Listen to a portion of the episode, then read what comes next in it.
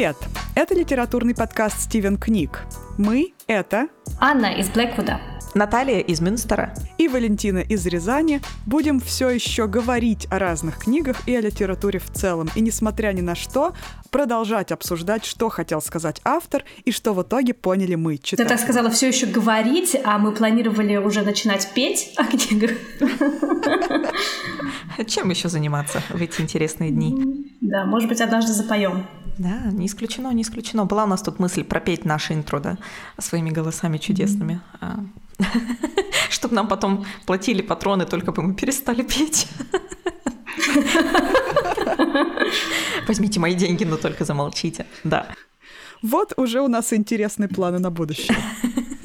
Переквалифицировать. Надо как-то выживать, да? Так, как может. Так вот, э, да, но несмотря ни на что, сегодня очередной эпизод нашей новой подпередачи, субпередачи «Золотой домофон». И мы продолжаем говорить о различных домах и о и том, как дом осмысливается в литературе, и как образ, и как, например, название произведения и его главный символ. И сегодня мы говорим о романе Энн Пэтчет «Голландский дом». И мне кажется, этот роман идеально подходит для нашего «Золотого домофона», ведь в нем само здание, вот этот самый дом э, голландский, э, играет очень большую роль, как сюжетно, так и, ну, в общем-то, метафорически. Это и место, и символ. Да-да-да-да. Минутка пафоса в подкасте Стивен Книг. Это и место, и символ, и какое-то связующее начало, которое объединяет персонажей дома, и то, что, наверное, всю их жизнь является неким путеводным светочем для них.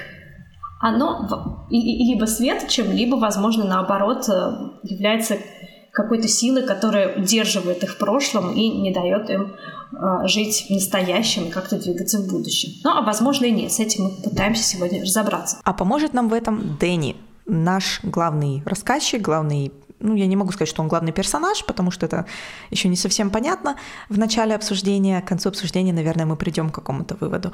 Дэнни, э, Дэнни Конрой — это человек, который на протяжении всего романа знакомит нас со всеми остальными персонажами и рассказывает о жизни своей семьи.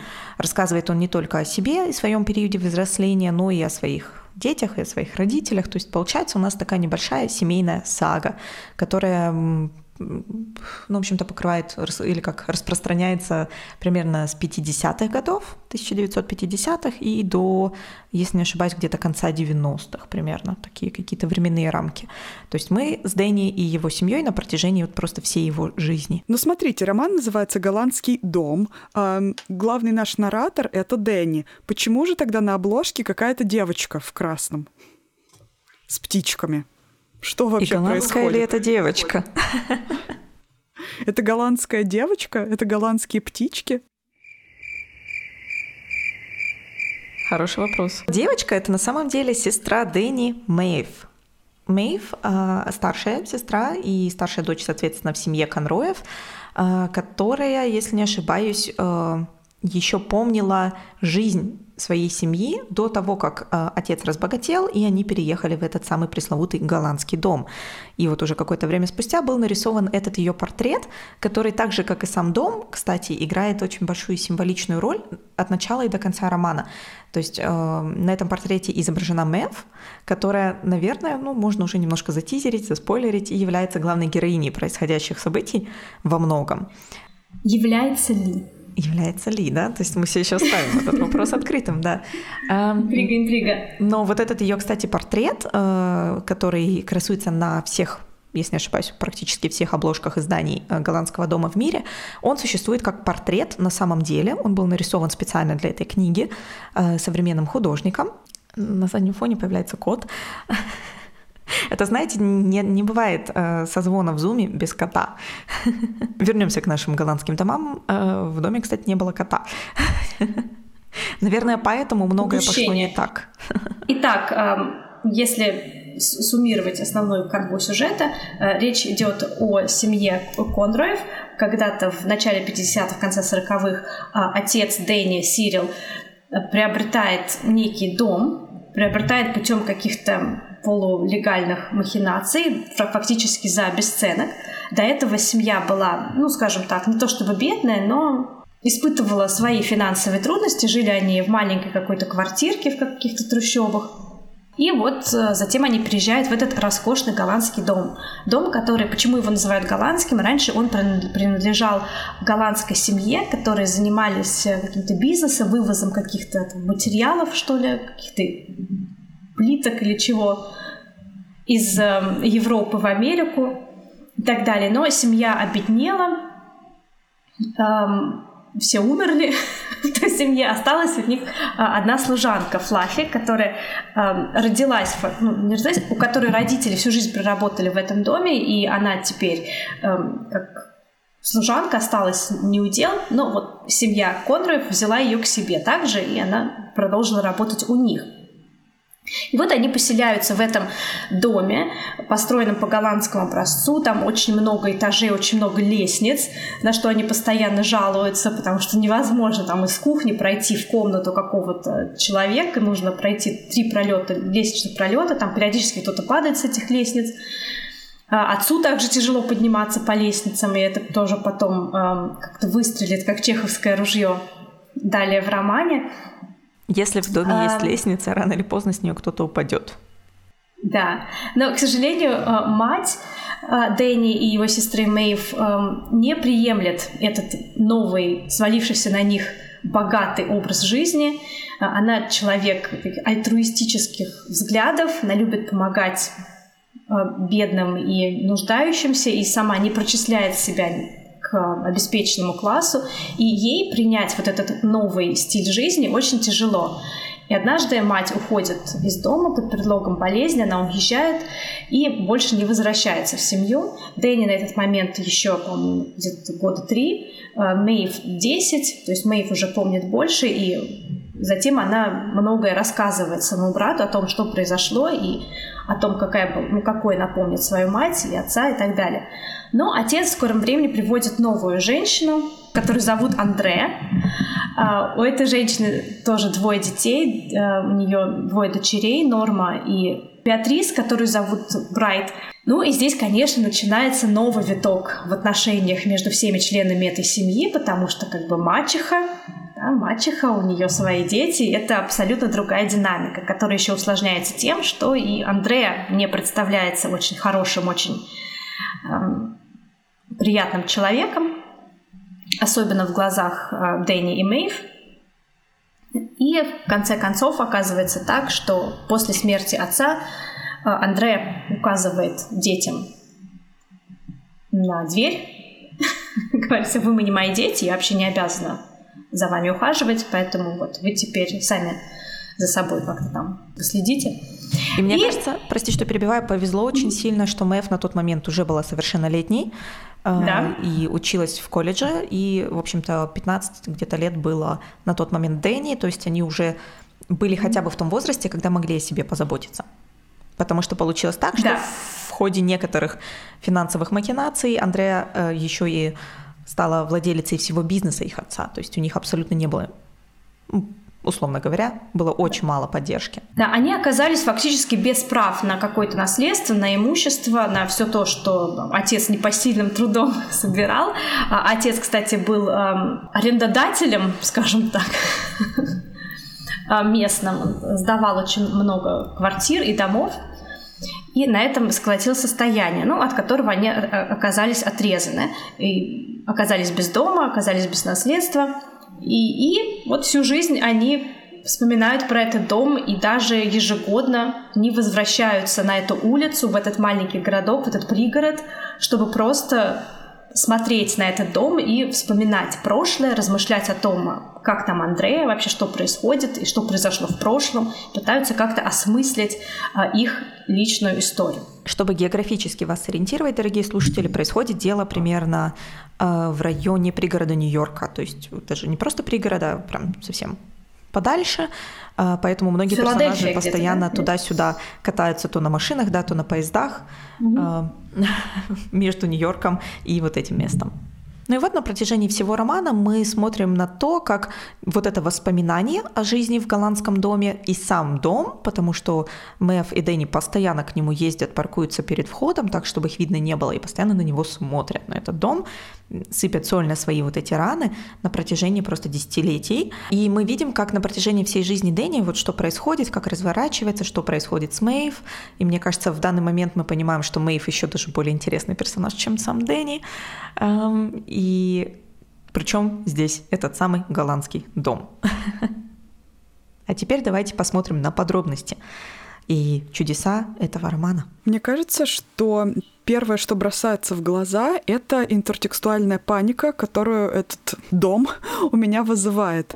Ну, во-первых, то, что я вижу первое, это фигура матери этого семейства, которая в какой-то момент покинула своих детей, покинула свою семью и посвятила себя миссии помогать тем, кому она может помочь. При этом она понимала в какой-то момент, что она оставляет своих детей, ну, не на произвол судьбы, они со своим отцом, все там вроде как нормально. И это вызывает у меня, во-первых, Э, стойкую ассоциацию с героиней Диккенса из романа «Холодный дом». Эта героиня была, конечно, такая активистка, пыталась помогать всем бедным вокруг, но при этом ее дети были недосмотрены, все время ели, что попало, иногда не очень хорошо, ходили в каком-то трепье, дом рассыпался чуть ли не на части, и э, представлял собой крайне жалкое и убогое зрелище. А, в тот момент, когда она собирала подписи а, на какой-то очередной сбор средств для голодающих в Африке а, и не видела, что у нее собственные дети голодают у нее под носом.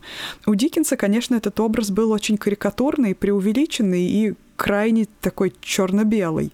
А, здесь же, в традиции уже такого более реалистичного письма, естественно, образ матери семейства лишен такой э, черно-белой окраски, и, конечно же, она здесь не просто вот эта вот карикатура, а живой человек.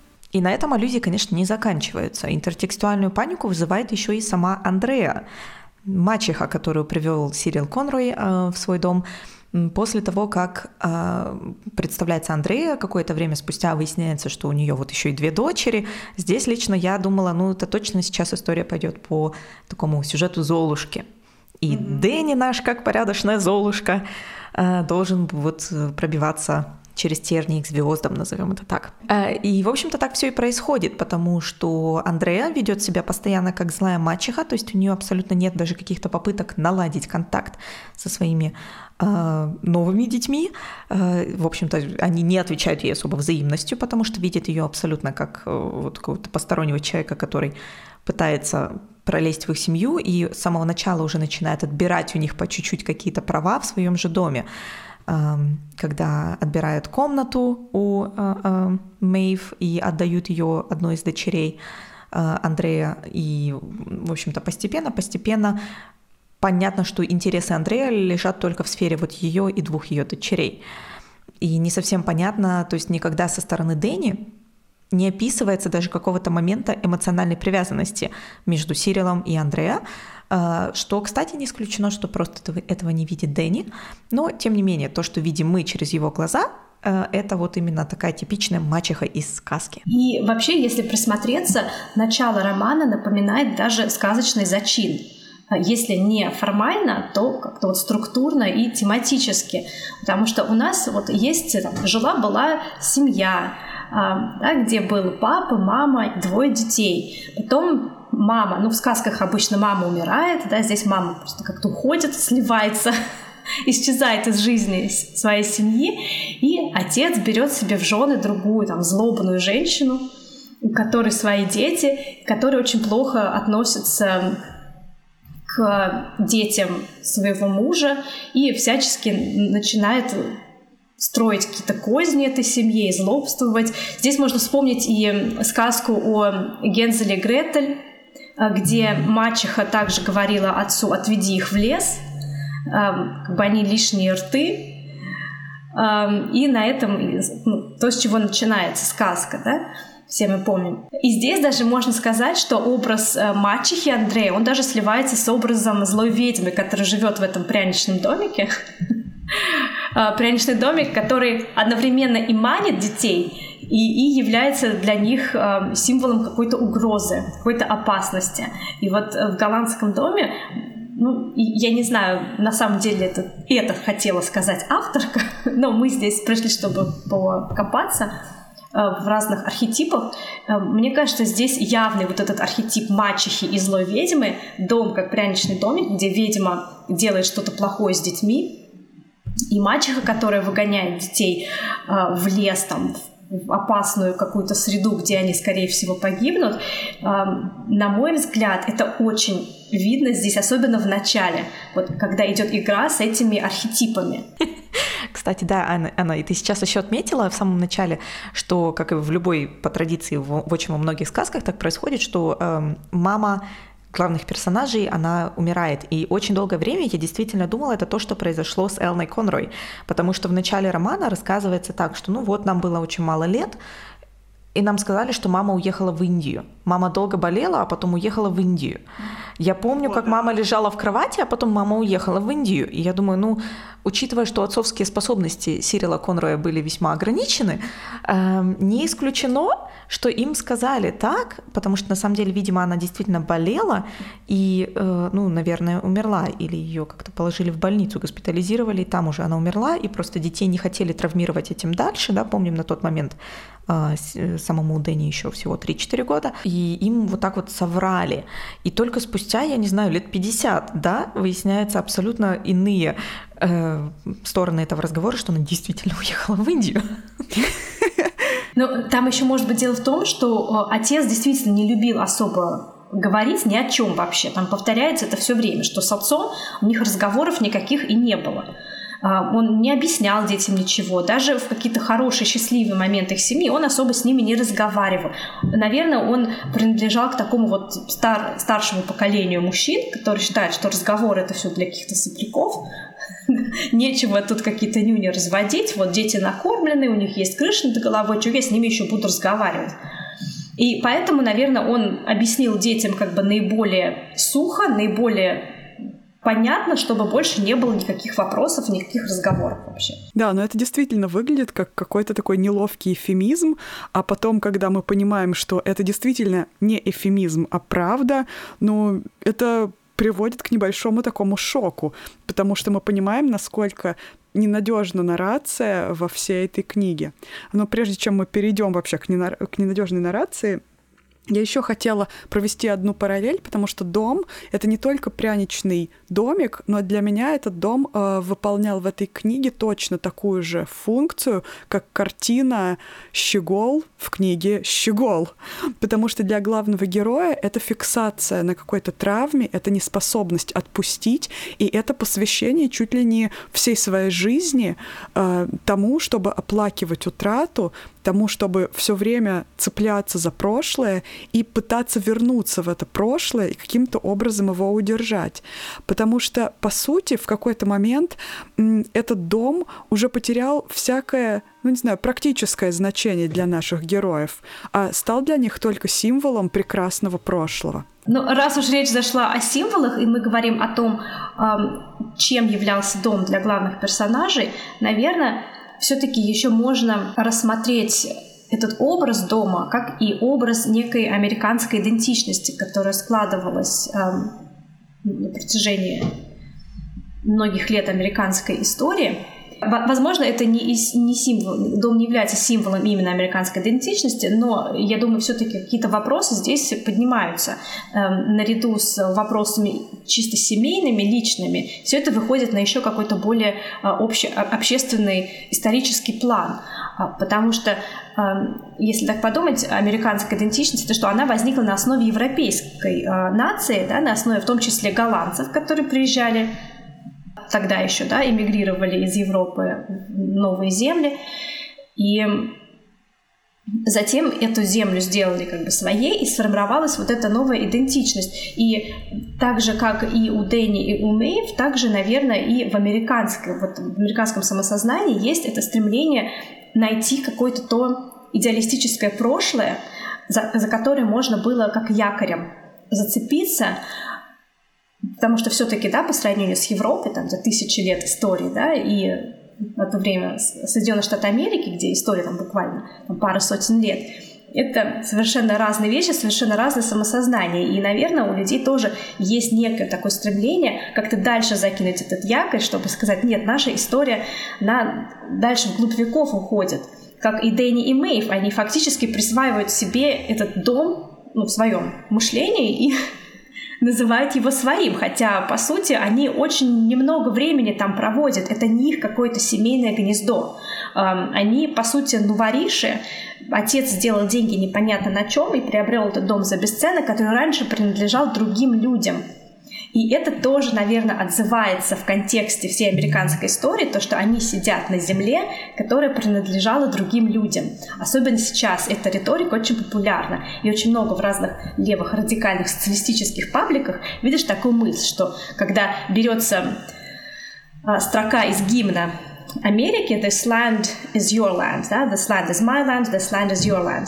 А там она перефразируется как this land is stolen land, то есть это земля моя земля в гимне, это земля твоя земля, но вот на этих пабликах это перефразируют как это земля, украденная земля. Поэтому не утверждаю на сто процентов, но я думаю, в романе есть какие-то вот такие тропиночки, какие-то ключики к тому, чтобы проанализировать это с точки зрения исторической и социологической. Я абсолютно поддерживаю эту идею, и на самом деле я сейчас в восторге от того, что Валентина сперва упомянула «Щегла», потому что, мне кажется, мы также упоминали это в нашем выпуске о «Щегле», о том, что это, ну, великий американский роман, да, вопрос американской идентичности тоже затрагивает. И, на мой взгляд, после прочтения, вот у меня такое личное впечатление было, после прочтения «Голландского дома», у меня резко вот эта стрелочка великого американского романа так «Щегла» так вжик и на «Голландский дом» переместилась, потому что эм, Оба романа рассматривают, конечно, какую-то только малую часть истории, но тем не менее они рассматривают вопрос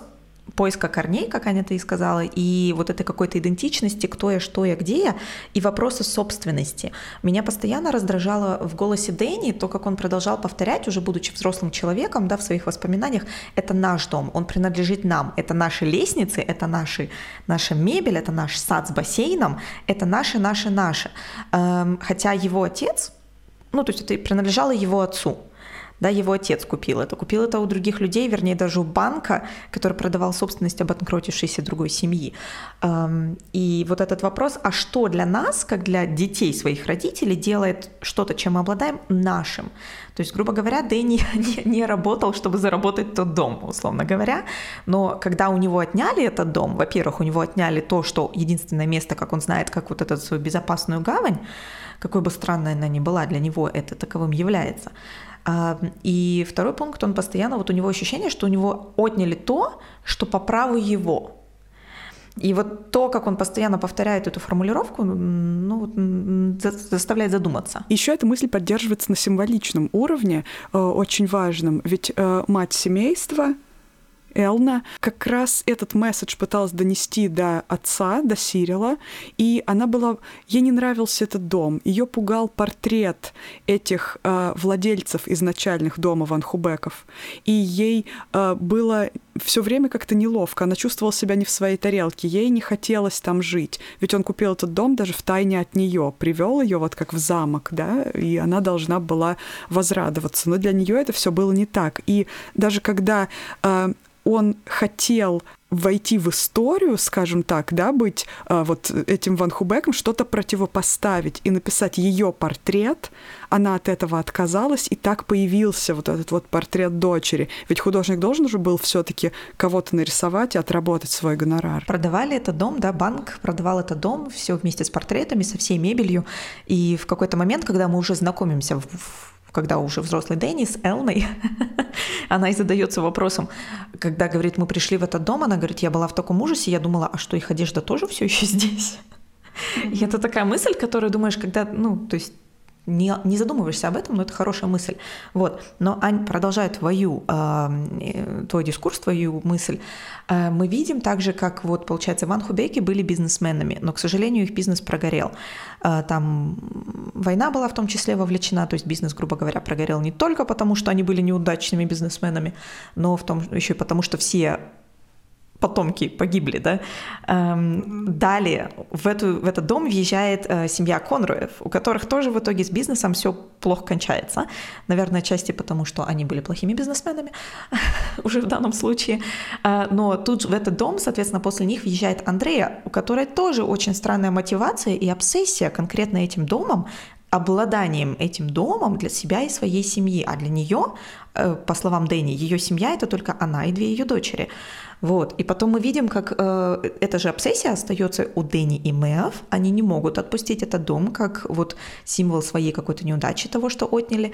И в итоге мы видим, как точно так же в этот дом влюбляется просто Мэй, дочка Дэнни, э, которая в итоге его и выкупает и продолжает там жить и устраивать вечеринки в нем а-ля Грейт Гэтсби. Потому что э, дом, недвижимость, твоя собственность — это символ успеха. Это та американская мечта, которая транслируется да, в американской поп-культуре, а тем более в те времена, в ранние времена становления а, а, той самой пресловутой американской идентичности. И мне это очень напомнило сериал «Mad Men». Я про него, по-моему, уже не один раз рассказываю.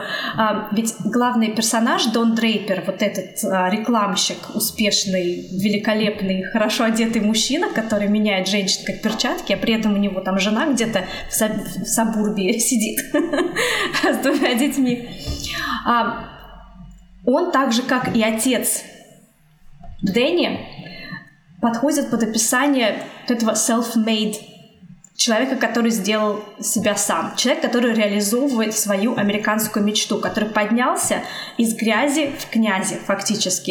И, наверное, это и пытался сделать Сирил Конрой. Так же, как Дон Дрейпер, который создает себя заново. Потому что, не знаю, если вы смотрели, он эм, выходит из очень бедной фермерской семьи, которых называют white trash в Америке. Это самые-самые низы вообще общества. Он живет какое-то время в публичном доме, его воспитывают э, жительницы этого публичного дома. Потом он э, уходит на войну, по-моему, на американо-корейскую войну.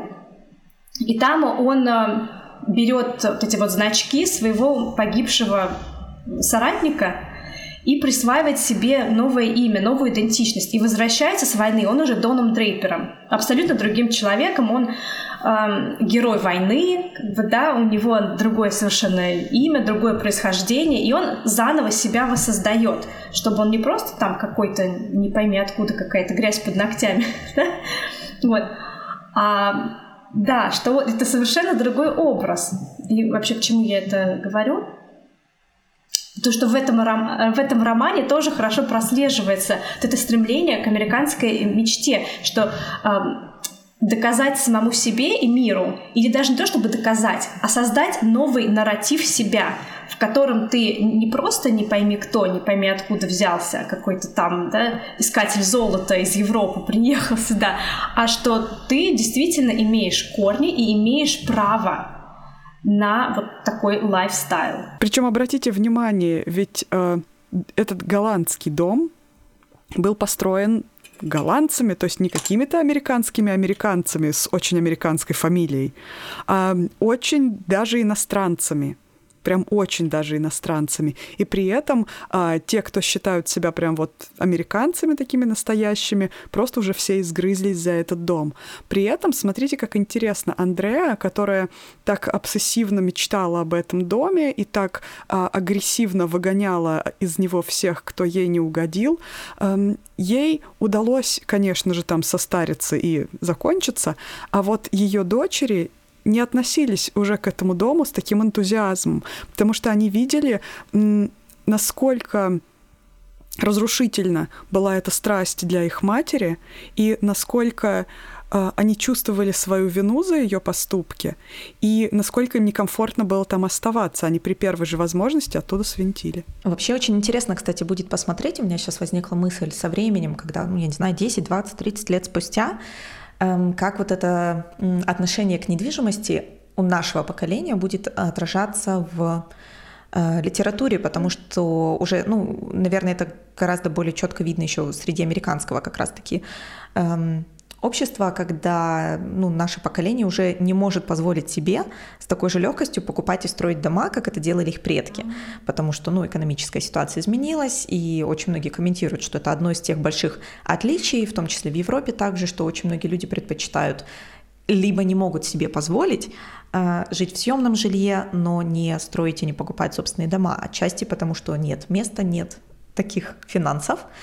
На данный момент, по крайней мере, ситуация такая. И в Америке это уже как бы конкретно вот это, знаете, почему минимализм как стиль жизни так успешен на данный момент в Америке, потому что, ну, чтобы хоть как-то себя хорошо чувствовать в ситуации, когда ты, тебе там 30, э, у тебя еще нет детей, и ты вынужден жить с родителями, и, скорее всего, не сможешь в ближайшее время, выплачивая студенческий заем позволить себе купить или построить собственный дом, собственную недвижимость. То есть вот посмотреть, как сменится все-таки то, что мы видим сейчас, происходящее, например, или отраженное в романе «Голландский дом», это опять же 50-е, 60-е, 80-е, 90-е. То есть это отражение вот отношения к недвижимости, которая была тогда. Очень будет интересно в будущем посмотреть, какое отражение наше отношение к недвижимости найдет а, в литературе. Но это ситуация абсолютно противоположная ситуация в России, да, где, наверное, все-таки каждое поколение как-то обеспеченнее благополучнее предыдущего. А в Америке наоборот, у них поколение бумеров, ну, наоборот, самое такое вот считается самым везучим. Им больше всех повезло, потому что они могли купить себе эти дома, практически не, не заморачиваться с ипотекой, а уже последующее поколение, там, экс, миллениалы, сегодняшние, они уже только мечтать могут о том, чтобы купить себе дом, не выплачивают э, там не только ипотеку, но еще и да, вот эти студенческие э, свои долги. Поэтому абсолютно другая, от другой контекст. Другая реальность, да, другой контекст. Поэтому, да, все равно очень интересно посмотреть. Ну так вот, вернемся к нашим домам. Раз выбрали мы себе такую тему. А мы вот постоянно упоминаем, что Дэнни сказал, Дэнни рассказал, Дэнни насплетничал. Ой, Дэнни такой.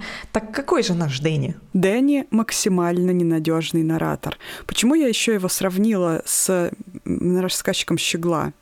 Потому что Тео максимально сосредоточен на себе на своих чувствах, на своих переживаниях и обладает еще избирательной слепотой на основе как раз эм, своей погруженности в себя и в свои переживания. Абсолютно все это можно применить и к нашему рассказчику голландского дома Дэнни. Он настолько сосредоточен на собственной внутренней жизни, что даже когда ему кажется, что он супер внимателен к окружающим, это не так. И становится еще интереснее читать эту книгу, потому что через его глаза мы видим и замечательный персонаж его сестры, которая как раз мне, кстати, напоминает еще один викторианский типаж. Это старшая сестра, положившая всю свою жизнь ради благополучия всей остальной своей семьи, то есть младшей сестры слэш-брата и их детей. Вот не случайно роман начинается как сказка. Вот с этих архетипов что вот мама ушла, мачеха, да, страшная ведьма. И все это показано глазами Дэнни. В начале действия романа происходит э, именно вот тогда, да, когда отец э, приводит Андрея в дом, и Дэнни тогда еще совсем маленький, и мы видим происходящее его глазами, глазами ребенка. Поэтому, естественно, все это предстает в таком вот архетипно-сказочном формате. Но, как мы видим дальше, Дэнни до конца и, наверное, и не взрослеет в каких-то вопросах он всегда остается вот этим обиженным ребенком. Ну или даже не то, чтобы остается обиженным ребенком, он лелеет в себе этого обиженного ребенка. И эти архетипы про мачеху, про отца, которые, кстати, заметьте, в сказках тоже отец, он всегда как-то освобождается от ответственности. Что в Золушке, что в Гензеле Гретель. Отец все равно хороший. Это мачеха плохая. А мачеха сказала отцу, веди детей в лес. А отец такой повел, ничего не мог сказать. И в конце, ну, они жили с отцом долго и счастливо. А ты отцу не хочешь претензий предъявить? Как бы, нет? И здесь тоже как бы отец... Ну да, у нас были проблемы с отцом, но, в принципе, каких-то претензий к отцу нет все равно. А и вот это, да, по такая еще к причем матери... обожествляемая фигура. Отец Да, это, да. это образец э, для подражания. Отец это тот, на кого я хочу быть похожим. Отец там показал мне, что недвижимость так это круто. Я хочу продолжать его дело. Я хочу воплощать вообще все, чем он был. И дом его хочу, который он для нас купил. И дело его хочу, то, которому он меня учил с детства ходить, собирать вот эти вот платежи. Э, И вот абсолютно все вот это обожествление, идентификация с ним. И даже в своих отношениях со своей будущей женой, которая потом стала женой, Дэнни продолжал лелеять в себе фигуру отца и продолжал оставаться вот этим обиженным ребенком, вокруг которого мир должен был, наверное, водить хороводы, потому что он так долго, ну, практически игнорировал чувства э, Селесты, которая создавала вокруг него комфорт, уют, хорошую психологическую обстановку, что он такой, а, ну, придется походу жениться, и как-то так это сделал, позволяя ей продолжать заботиться о себе. Мне так было, я так ждала, когда она от него уйдет, просто Дэнни вообще, конечно, не самый приятный рассказчик, и хотя мы понимаем, что он у нас Золушка, и мы должны ему сочувствовать, как бы как читатели. Да, и э, вроде человек-то хороший. Да, со временем ты думаешь, вот как читаешь и думаешь, ты ж какой? Редиска. Я, например, сейчас конкретно говорю о том случае в самом начале, когда Дэнни еще 14-15 лет, если я не ошибаюсь, и э, умирает его отец, которого Дэнни вот так вот просто представлял с каким-то таким ореолом великолепия. А, И в этот момент он произносит такую фразу. Я тогда подумал, о боже, что я теперь один мужчина останусь среди всех этих женщин в этом доме. А, На секундочку, его сестра, уборщица и повариха. То есть три другие женщины, а также Андрея и еще две другие дочки, да, то есть, ну да, женщин много вокруг. Но в этот момент вот этот 14-летний мальчик считает, что он вот каким-то образом сейчас будет бедный несчастный э, или ответственен за них, за всех, или ущемлен каким-то образом. Ну и вот этот какой-то шок в одном этом предложении о том, боже, это что, я теперь среди всех этих э, женщин один останусь? И как-то так думаешь, а что, плохо так, что ли? Я не знаю, вот там уборщица есть, повариха, сестра старшая, которая тебе заботится. Какой кошмар. Я заканчиваю бомбиться по этой части. Он не понимает своей привилегии. Я не могу здесь сказать, не понятно, насколько ему повезло, потому что вряд ли смерть родителя — это везение. Но, тем не менее, когда он даже уже во взрослом возрасте вспоминает эту ситуацию, он, он все равно стоит в этой позе жертвы. Меня обидели, я несчастный. Хотя, да, действительно, а, о нем заботились и сестра, и Джослин, и Сэнди. Ам, Кстати, заметьте, это тоже такой показатель классовости, показатель статуса, наличие прислуги. И мать Дэнни и Мэйв, она очень сопротивлялась. Она говорила, ну за- зачем, я сама могу, в принципе, делать, здесь не так много дел. Но отец настаивал на том, что им нужны даже две эти служанки. Плюс еще там Флаффи была еще, которая занималась детьми. И что э, Элни, э, ма- матери наших персонажей, очень не нравилось. Но это вот тоже такой показатель статуса. То есть как я могу называться богатым человеком, если у меня нет прислуги. А еще, я не знаю, в тему это ли здесь, что отец Дэнни э, умирает, а у него случается сердечный приступ, когда он поднимается по лестнице.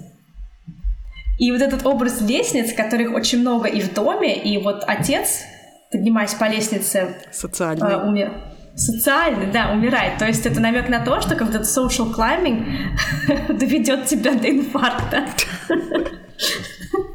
Но это, как говорят сейчас, действительно так, что как бы ты работать работай, но надо о себе заботиться, а то как бы вот так вот в итоге, да, будешь как Сирил Конрой, Э, безусловно. Да, апофеоз вообще ненадежности наступает тогда, когда где-то уже ближе к концу романа Дэнни заявляет, что вообще-то история моей сестры — это единственная история, которую я собирался рассказать.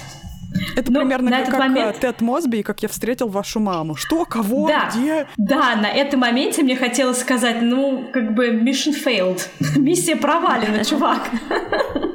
Потому что на протяжении всего романа ты говоришь только о себе. О том, как э, ему было плохо, о том, как он переживал. И те моменты, когда даже Мэйв пытается как-то возвать к его эмпатии, когда она пытается объяснить, что, может быть, Андрея тоже было нелегко, может быть, у нее какие-то свои там сложности в жизни, мы ничего не знаем, какие у них были отношения с отцом, может быть, ей тоже было тяжело жить с таким человеком, наш отец. Дэнни вообще не слышит этого. Он абсолютно не хочет слышать ничего, а, чтобы повернуло другой стороной его сложившееся впечатление о людях. Тоже касается его матери, когда Мэйв его жена, они как-то вот пытаются его смягчить, там, ну она все-таки твоя мать, ну может быть она вот такой человек, может быть ты попытаешься как-то ее понять и простить. Нет, он категорически отказывается от взгляда с другой стороны. Вот только его чувства, только его восприятие для него важны. И еще одна э, женщина, кстати, он к женщинам особенную слепоту какую-то проявляет, которую он всегда запомнил как очень-очень злую, это та же Флаффи, которая заботилась о нем, которая фактически перешла к ним вместе с домом по наследству, как портрет Ван Хубейков и чуть ли не вся их там одежда. Это женщина, которая в итоге потом имела какие-то странные отношения тоже с его отцом, который ее тоже потом просто выгнал. Он запомнил ее просто как ту, которая дала ему в глаз ложкой деревянной. В лоб. А, в лоб, простите, да, в которая лоб. дала ему в лоб ложкой. Просто что он мог помнить? Как, как бы человек может дать в лоб ложкой деревянной просто, я не знаю, если ты либо ее очень сильно достал, либо ей ты просто мешал делать какое-то дело, либо просто случайно. И... Там была какая-то ситуация непонятная, да, что вроде как она что-то, она что-то горячее варила, он подбежал, и она как-то нечаянно то ли выронила эту ложку, то ли обернулась как-то резко. Да, аб- абсолютно была вот эта ситуация. И это все, что он помнит. Для него это человек, э, там, та, которая оставила непередаваемый шрам на его лбу и душе. И когда он встречается с ней потом, это оказывается женщина, которая не только это сделала в жизни. Удивительно, правда? Он этого не видит, он постоянно... Ну, ну что еще скажет человек, который бьет детей ложкой? Меня ударили ложку. У него постоянно про эту ложку. Оно не так постоянно, кстати. Оно, оно упоминалось примерно три раза, и несмотря ни на что, это не помешало ему потом нанять эту же Флаффи ухаживать за своими детьми. Mm-hmm. То есть все таки травма была не такая. И упоминал он ее в основном вот именно в детские годы. Но я еще хотела добавить, то есть помимо того, что он абсолютно игнорирует, как рассказчик даже, уже во взрослом возрасте, полную вот эту персону Флаффи, когда рассказывает о своих детских годах, mm-hmm. очень многие событие, особенно вот это событие с ложкой, он же тоже узнает от кого-то постфактум, потому что он был настолько mm-hmm. маленький, что он не помнит.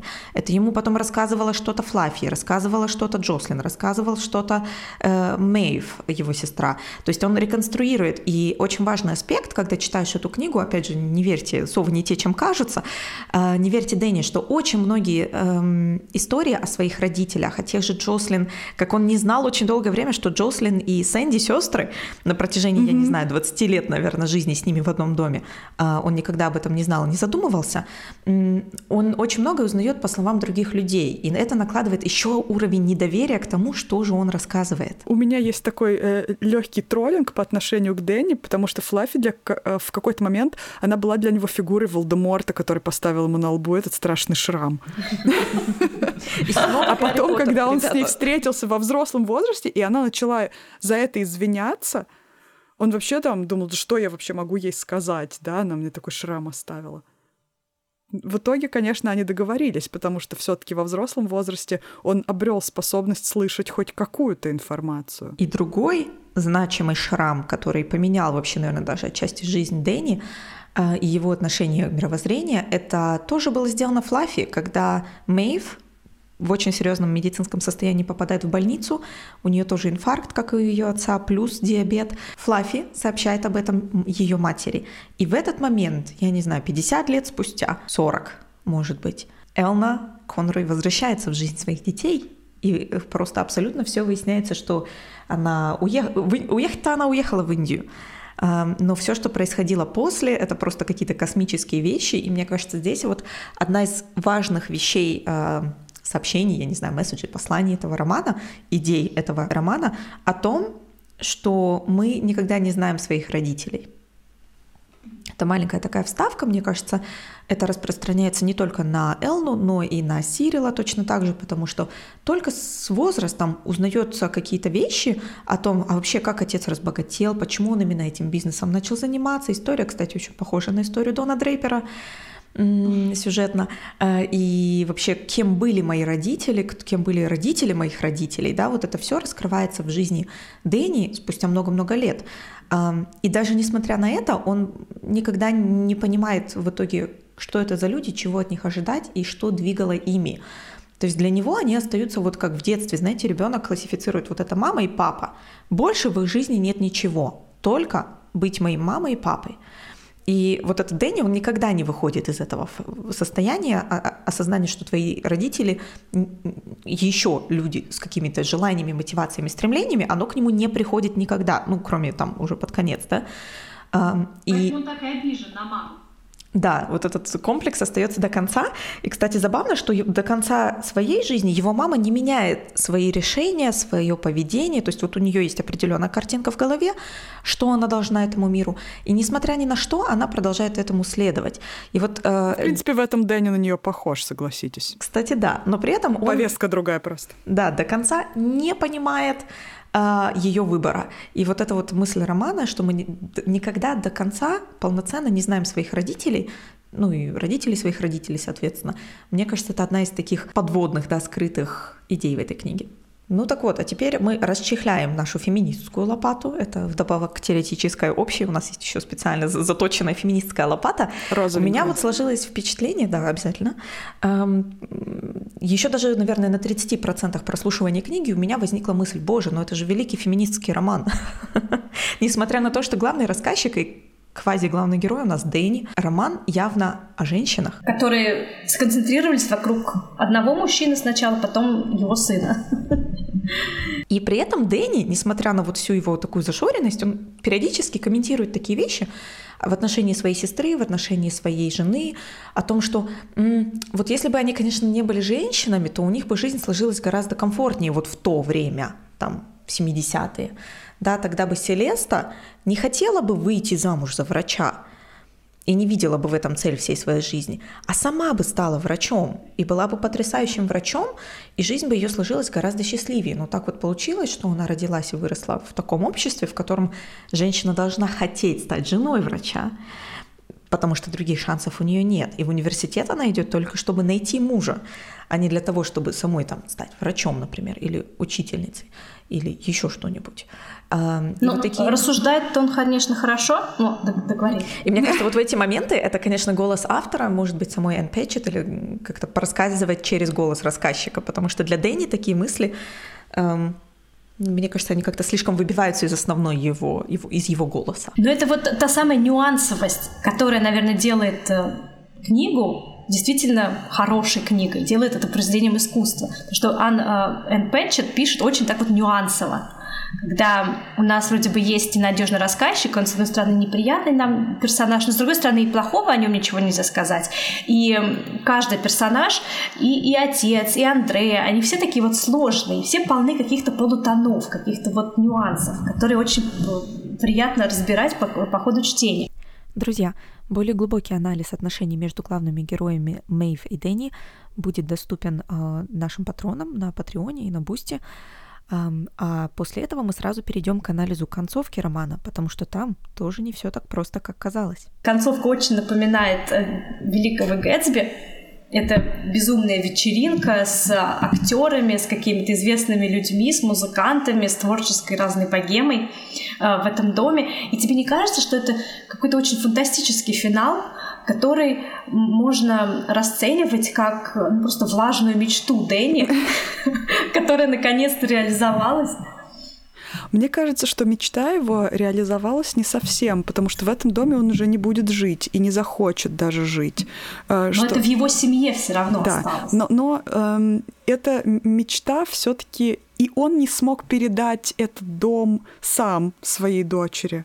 То есть ей пришлось его купить. То есть это как бы мечта реализовалась, но с таким огромным количеством поправок, что, возможно, это уже не та мечта, которая ему нужна.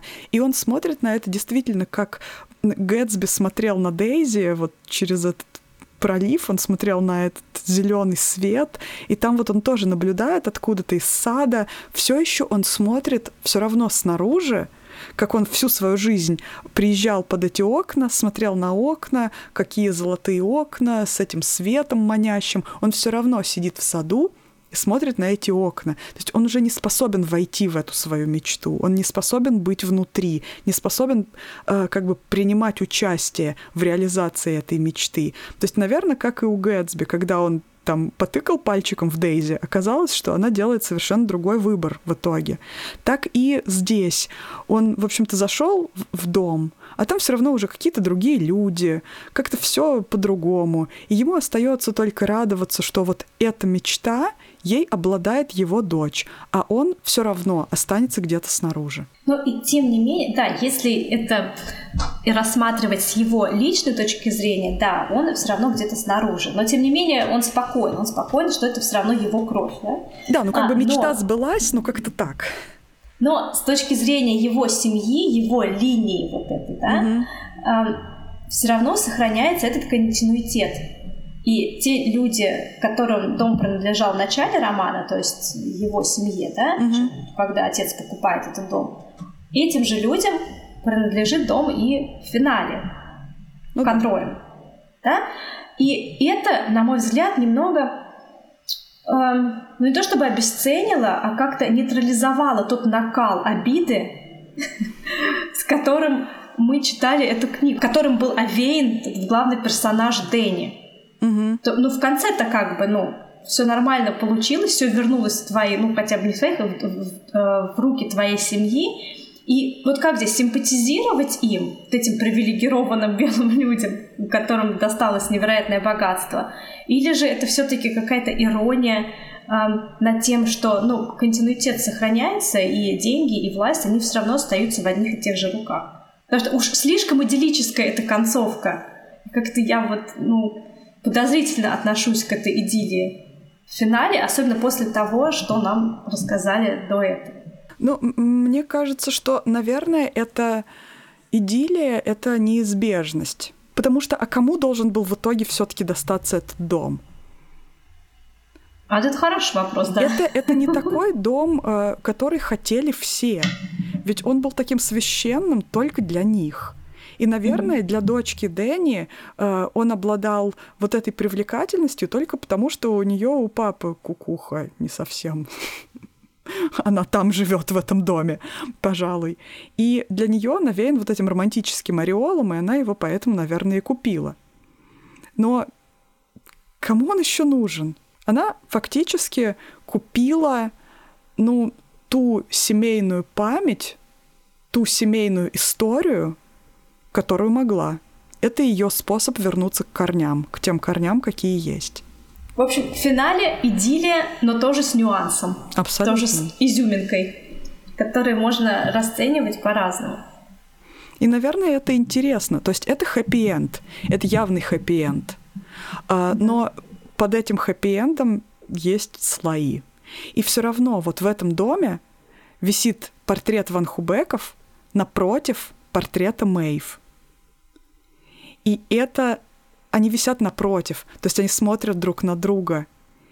И это, мне кажется, очень символично. То есть все э, люди, которые там живут, они находятся где-то между, и они всегда будут там находиться. В общем, на этой светлой ноте мы закончим наш анализ романа «Голландский дом». Если вдруг вы там откопали что-нибудь еще, пожалуйста, не стесняйтесь нам об этом сообщить, потому что э, мы получили достаточно огромное удовольствие от чтения этой книги и надеемся, что вы тоже. И мы очень благодарны издательству Синбад, которое подарило нам прекрасное, шикарное издание этой книги э, в подарочном боксе, который мы потом, прочитав, радостно передарили одной из своих подписчиц. Наташа, мы надеемся, что тебе понравился этот роман. Спасибо вам большое, дорогие слушатели. Не забывайте оставлять ваши лайки, ваши сердечки и комментарии, пожалуйста. Если у вас есть какие-то комментарии, пожалуйста, оставляйте их под нашими публикациями, потому что нам очень много приходит реакций э, в личные сообщения. Вот. Но мы просим вас оставлять вашу реакцию в публичном доступе, потому что это увеличивает э, наш, нашу видимость, наш трафик, там такие мы меркантильные. Ну и вообще, э, самое для нас интересное — это инициировать какой-то диалог. Да вокруг интересных произведений. И я думаю, что обмен мнениями в открытом пространстве — это то, что нам нужно. И вам. Да. На этом мы закончим. Спасибо, что послушали наш эпизод до конца. И пока. Пока. Пока.